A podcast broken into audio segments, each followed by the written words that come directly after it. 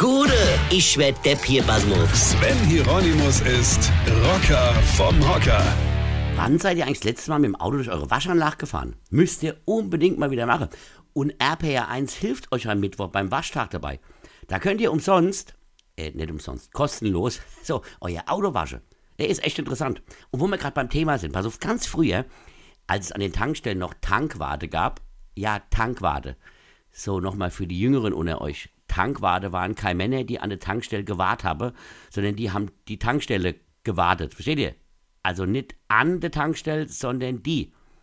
Versteht ihr nicht? Na, dann fragt mal heute in der Schule euren Deutschlehrer, vorausgesetzt ihr geht nicht auf die Waldorfschule, denn die fahren ja da nur mit dem Fahrrad, die Lehrer. E egal, jetzt, wo waren wir stehen geblieben? Ach so, ja, also, als es noch Tankwarte gab, da war ich stehen.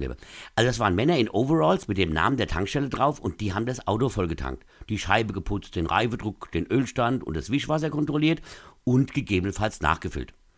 Tankwarte gibt's heute auch noch. Das sind die Männer, die bei euch am Abendbrottisch sitzen und die ihr dann Papa nennt.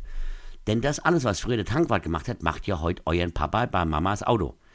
Weil Mama das nicht kann oder will oder un.